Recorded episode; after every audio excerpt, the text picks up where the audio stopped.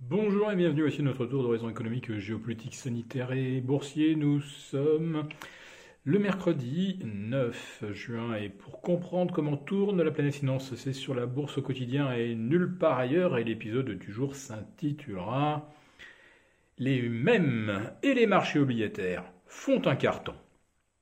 Alors va commencer par les mêmes.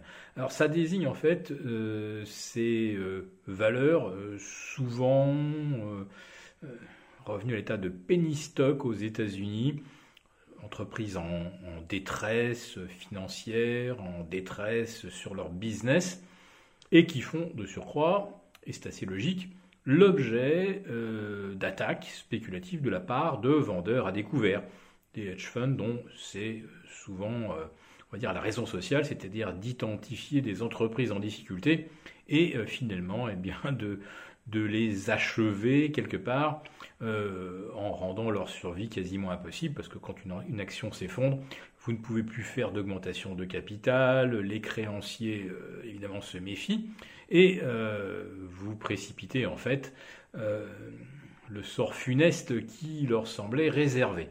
Et puis vous avez maintenant eh bien, des communautés euh, de particuliers, de traders, qui euh, ont décidé, eux, de se faire la peau des vendeurs à découvert.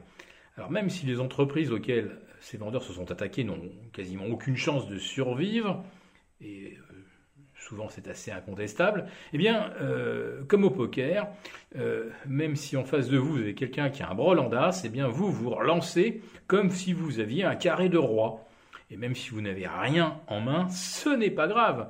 Eh bien, en face, euh, où euh, ils ont les jetons pour suivre, euh, ou ils ne peuvent pas suivre et ils jettent leurs mains. Eh bien, c'est exactement ce qui se passe. Et la liste des valeurs dites mêmes s'allonge après GameStop, AMC, BlackBerry.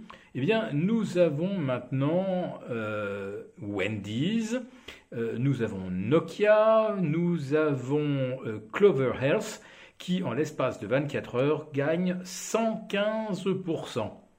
Non mais attends, oubliez ça. C'est de la blague. 115%. Euh, nous en sommes maintenant à 400% en une semaine. Et oui, Clover Health, ça pesait un petit 3 milliards de dollars, donc c'était vraiment une petite valeur du Russell 2000. Eh bien, en l'espace d'une semaine, on franchit la barre des 10 milliards de capitalisation. On est passé de 7 dollars à 28 en préouverture. C'est une dinguerie totale, mais euh, comme souvent, on observe que les volumes hors séance sont quasiment aussi importants que les volumes en séance. Ce qui veut dire que là, ce sont des robots qui travaillent pour le compte effectivement euh, des particuliers qui sont fédérés. Alors, je l'imagine, par des professionnels chevronnés et probablement également par des hedge funds qui ont décidé eux aussi de se faire la peau euh, euh, de leurs collègues de la tour d'en face. Voilà, donc l'argent continue d'affluer, mais dans des quantités phénoménales, vers les valeurs dites mêmes, et ça déserte évidemment les valeurs tranquilles, classiques du CAC 40. Alors je fais quand même une exception aujourd'hui pour Hermès qui bat un nouveau record absolu à près de 1200 euros. Ça fait plus de 126 milliards de capitalisation.